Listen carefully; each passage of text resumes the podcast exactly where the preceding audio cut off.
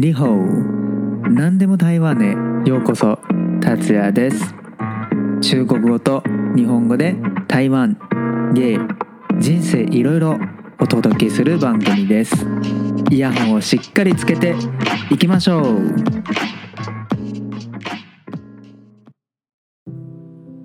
リホー。こんにちは達也です。はい最近ですね台湾ではまだそのレベル3の緊急事態で、えっ、ー、と、毎日、僕はですね、毎日在宅ですね。まあ仕事も家で、まあするし、まあその1ヶ月、もう1ヶ月ですね。もう1ヶ月経ちました。で、えっ、ー、と、この1ヶ月間で、うん、出かけたのはただ2回ですね。その荷物、まあ、ネットショッピングしたからその荷物届いた時にその1階まで、まあ、取りに行っただけですね。2回。はい。本当にはい。自粛してますね。しっかり。はい。でその自粛期間ですね。まあ家にいる時間が増えたのでえっと普段よりえーと、もっと多くの音楽を聴いたり運動したりする人もまあいると思いますが僕の場合はですねまあ普段よりもっと多くの、うん、ドラマとかバラエティ番組とかまあいろんな番組を見ていますね。はい、で今週と来週ですがえっ、ー、とネットフリックスのある韓国ドラマ最近すごく人気でまあその韓国ドラマについて、えーと、お話ししたいと思います。はい、まずそのタイトルはその韓国ドラマのタイトルは何かというとそれは「えー、Move to Heaven、えー」私は遺品整理士ですっていう、えー、韓国ドラマですね。はい。まあ、実はですねその中国語版の内容ですがそれは僕と僕の友達アハウっていう友達とまあ話した内容ですがまあでも、まあ、日本語の、日本語版はですね、えー、と僕一人でその、僕ら二人で話した、内容をまとめて、僕一人でお届けしたいと思います。まあアハも日本語できるんですけれどもまあでもまあゲストにその2回も同じ内容まあ違う言語だけどでも同じ内容を2回も、えーと、話してもらうのはちょっとあれなんだから、はい、その日本語版の、はい、エピソードは僕だけでお届けしたいと思います。はい。そうですね。はい。早速、えっ、ー、と、まあ、そうそうそう。その入る前に、本題に入る前に、ちょっと、えっ、ー、と、警告ですね。はい。僕は、そのドラマを見たから、えっ、ー、と、その、これからの話、まあ、これからお話しする、えっ、と、内容は、ちょっとネタバレもあると思いますので、はい。本当にその、えっ、と、ドラマを見てから、えっ、と、今回の今回、まあ、今週と来週のエピソードを、まあ、聞いた方がいいと思います。はい。警告は以上です。はい。そうですね。次はですね、その、はい。僕と僕の友達、アハは最初はそのきっかけについてお話ししました。なんでこのドラマを見ようと思ったのか、それについてまず話しました。はい。まず、アハオですね。えっ、ー、と、このドラマは、な、なぜこのドラマを、えー、見ようと思ったのか、それは、えー、まず、このドラマは本当に話題作で、ネットで、例えばインスタとか、まあ、たくさんのところで、この、えっ、と、ドラマを紹介、まあ、したり、まあ、みんなよく話しているので、このドラマはちょっと気になったらしいですね。えっ、ー、とそれにこのドラマのポスター、うん、この真ん中にある、まあ、違うあ真ん中にいるその黄色い箱を、えー手に持っている男の子若い男の子が可愛いっていう理由もそれもあるらしいですけれどもはいそういう理由で母はこのドラマを見ようと思ったんですね。はい。僕はですねえっ、と実はその死に関するえっ、とドラマとか映画とかにまあ興味がありますね。まず、まあ、何年か前のその「送り人」日本の映画なんですけど、うん、それにまたまたは何でしょう。そのドラマでもその例えばですねその石原さとみさんのあの「アンナチュラル」っていうドラマもあったんですよね。はい、それも見ました。はい、またですねこの前僕のポッドキャストでも、まあ、ご紹介した台湾の映画「弱くて強い、えー女たち」っていう台湾の映画もそれも、まあ、死に関する映画なのでだから、まあ、昔からその死に関する、えー、とテーマの、えー作品が、えー、と好きなのででしかもその遺品整理士っていうのは見たことないのでそれは一体何なんだろうと気になって見始めましたね。はい、だからそのきっかけは、まあ、まずその、まあ、このドラマは結構みんな、まあ、話話してるから、えっとししかもその遺品整理士っていう職業に対して全く知らなかったから、うん、そこもちょっと気になったから見,、ま、見始めましたね。はい。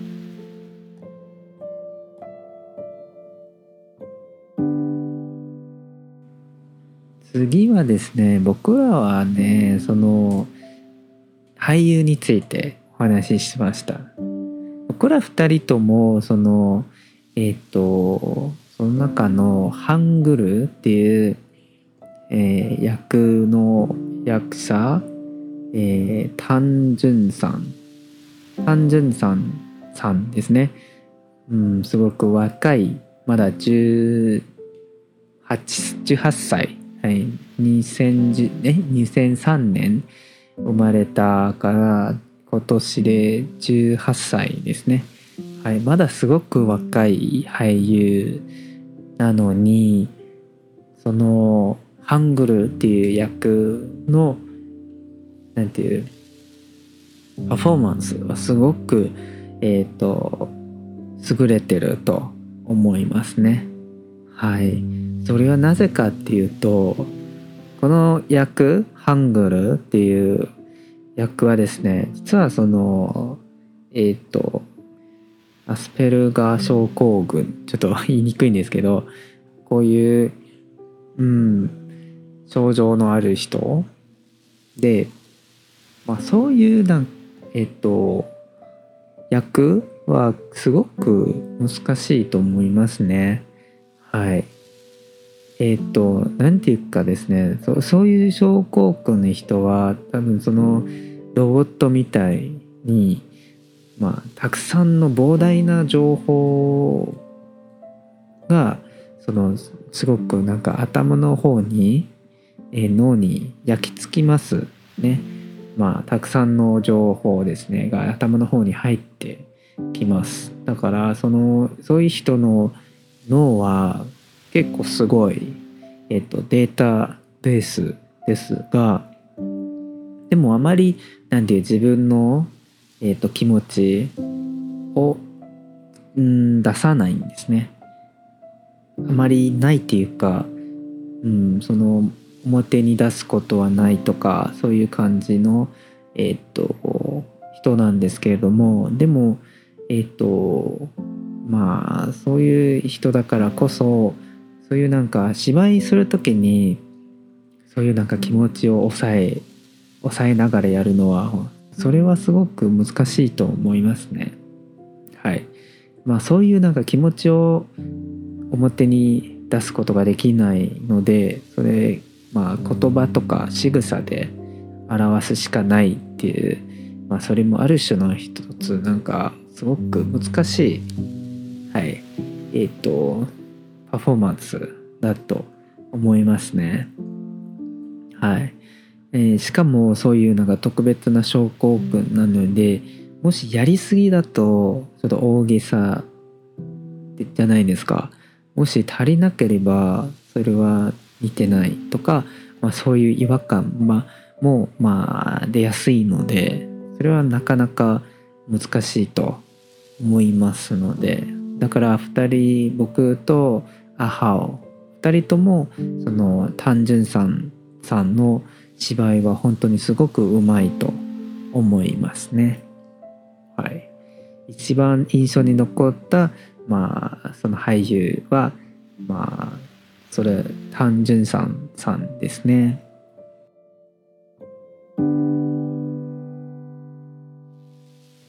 はい次はですねそのえっ、とこのドラマの中でいろんな場面がありますね。その遺品整理の場面。でその中でなんていうその印象一番印象に残ったのはまあどれでしょうかっていう、まあ、質問なんですけれども。はい。その母はねいろんな場面にまあ一つにするのはなかなかできないのでそのいろんな場面もにもすごく興味がある印象に残ってるっていうことなので、まあ、まずはですねその最初の遺品整理なんですけどそれはその実家を離れてまあ暮らすすごい頑張ってる若者の話なんですけど、まあ、母も母は台中出身で今は台北で働いている。一人暮らしをしている。だからそういう、えっと、若者を見てすごく共感できるっていうことなのではい、そうですね。その若者はですねえっ、と仕事で、えー、負傷してまあでもその次の仕事にまあちょっと支障が出るのは怖くてえっ、と家に帰ってまあ結局その傷口が感染して、ね、結局亡くなったんだけどでそのまあその若者の、えーと、雇い主は本当にすごく悪い人でそのはい労災を認めてくれないえっ、ー、と、うん、雇い主だからまあそれを見て母はですねこれについてちょっと,、えーと、調べたんですけれどもそれはですねえっ、ー、と、えー、最初の、えーと第1話そのハングルがそのある看護師の、うん、ところからそのバッジあるバッジをもらいました、うん、そのバッジをその亡くなった若者と労災で、えー、亡くなった若者の両親にあげたっていう話を見てそれは一体何なんだろうと、まあ、気になって母がそれについてちょっと調べましたが、うん、それはですね、え、ー、と、韓国では、その、よくそういう、えー、雇い主から、またはその、お客さんからそのいじめられる、え、ー、と、ことが多い。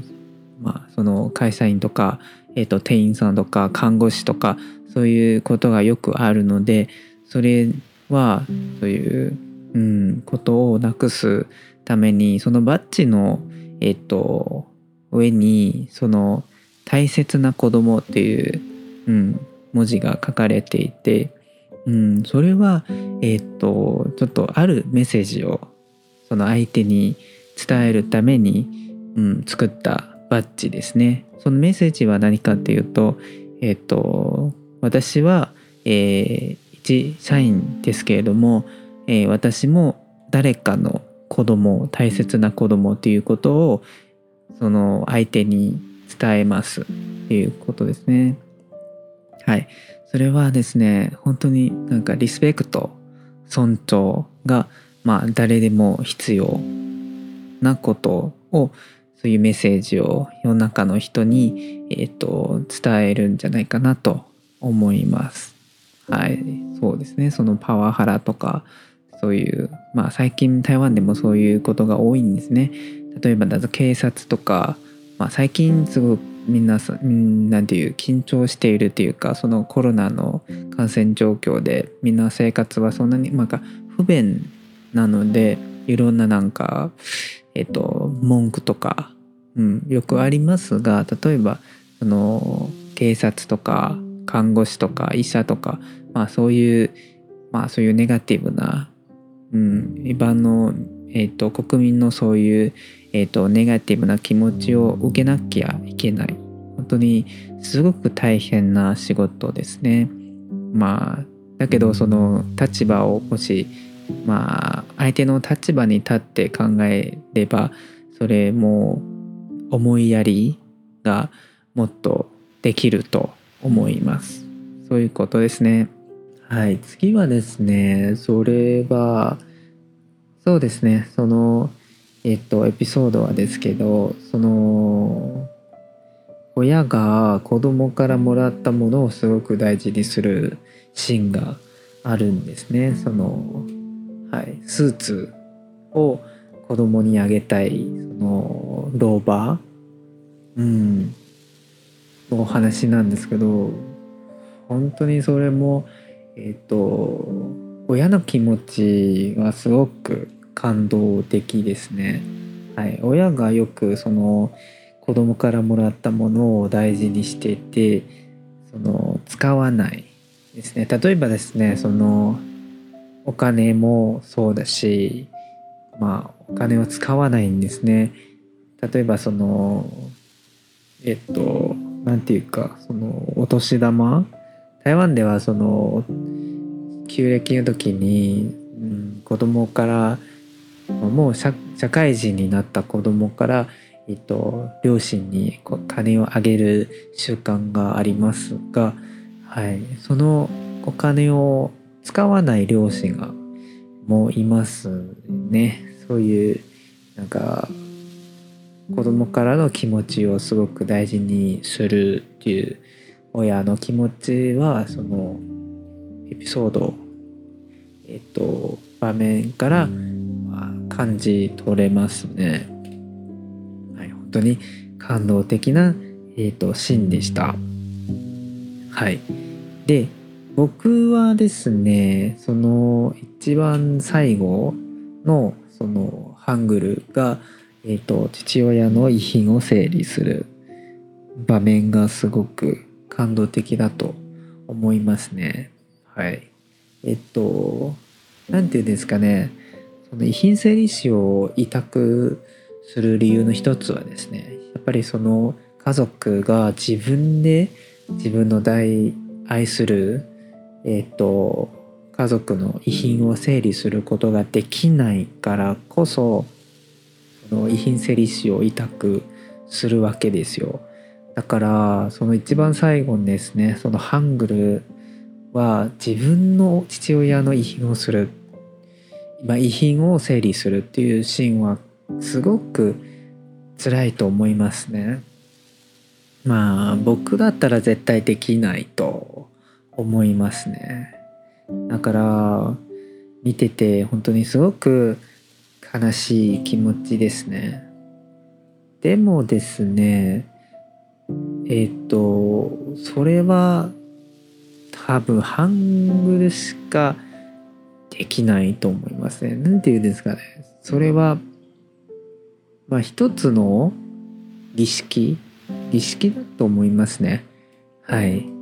ハングルはですね、なかなか父親に別れを告げることができないんですね。はい。それ、えっと、父親の遺骨をまだその父親の部屋に置くっていうはいことから見ればハングルは本当に自分の父親にまだ自分のそばにいてほしいっていう気持ちは結構伝わってくるんですね。はい、でなかなかその別れを告げることはできないんですけれども最後やっぱり自分で、えーと、父親の遺品を整理することによってちゃんと父親に「まあ、さよなら」って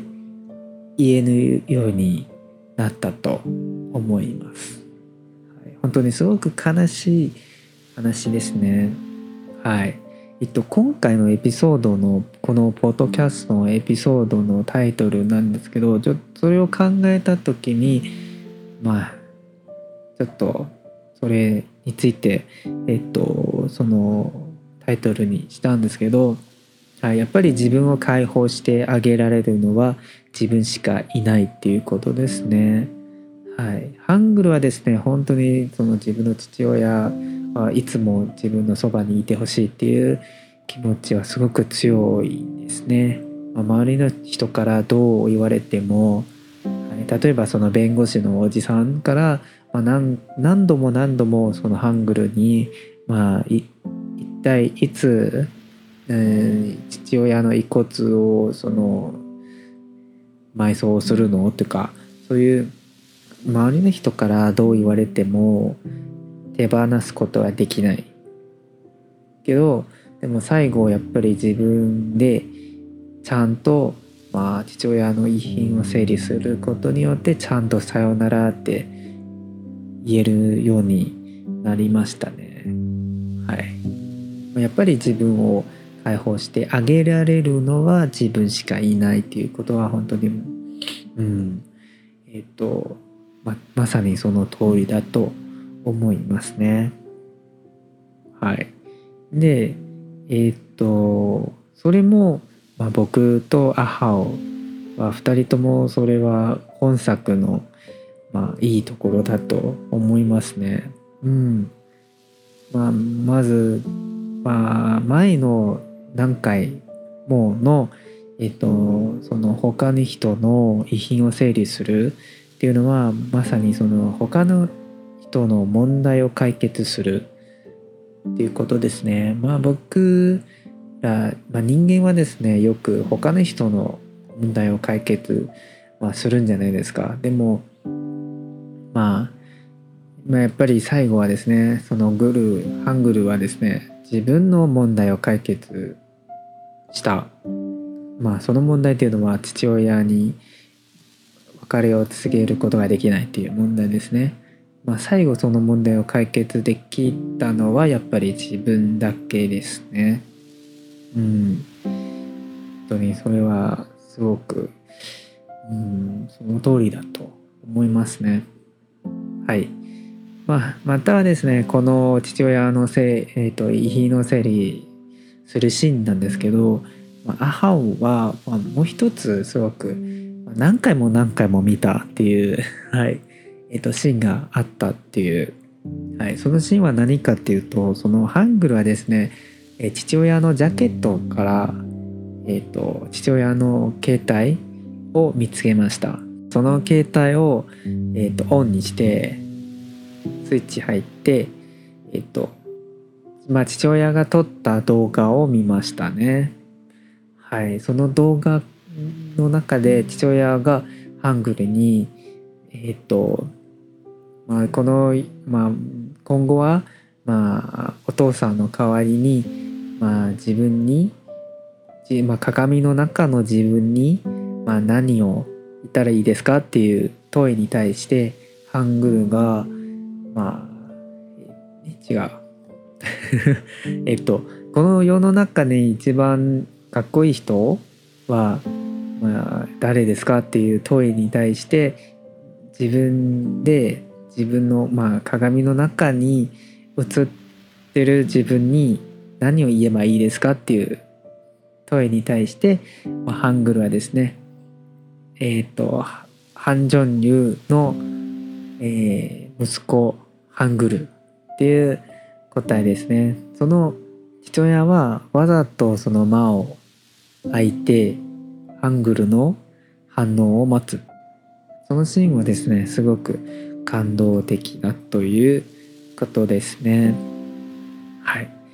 えー、っとですね、前回の内容は、まあ、大体こんな内容なんですけれども、もし中国語がわかる方が、まあ、いらっしゃれば、どうぞその僕と僕の友達アハオとの、まあ、対談を聞いてください。はい。えっ、ー、と、今週の内容はここまでにしたいと思いますが、まあ来週はまたその後半の部分のところをですね、まあ、また日本語でお届けしたいと思います。じゃあ、えー、来週お楽しみに。そうですね、最後またですね、今回は、えっ、ー、と、まあ、初めて僕のポッドキャストを聞いてくださった方もいらっしゃると思いますので、はい、うん最後ですね。最後の恒例なんですけどはい。その宣伝になりますがえっと,、えっと僕のこのポッドキャストのインスタグラムとツイッターをやってるので、まあ、どうぞフォローしてください。またねそのメールアドレスもあるのでまたその番組のえー、アンケートもあるのでそのえっ、ー、とポッドキャストの紹介欄の方に書いてあるのでよかったら、うん、メール、うん、メッセージをくださいはいえっ、ー、とこのポッドキャストをもっと多くの人に聞いてもらえたらなと思うのでよかったらまあ皆さんの友達周りの人にシェアしていただけたらなと思います。はい。またはですね、このポッドキャストの登録、いい評価を、えー、いただけたらなと思います。はい。じゃあ、今回の、えっ、ー、と、エピソードはここまでにしたいと思います。じゃあ、また来週お会いしましょう。さようなら。バイバイ。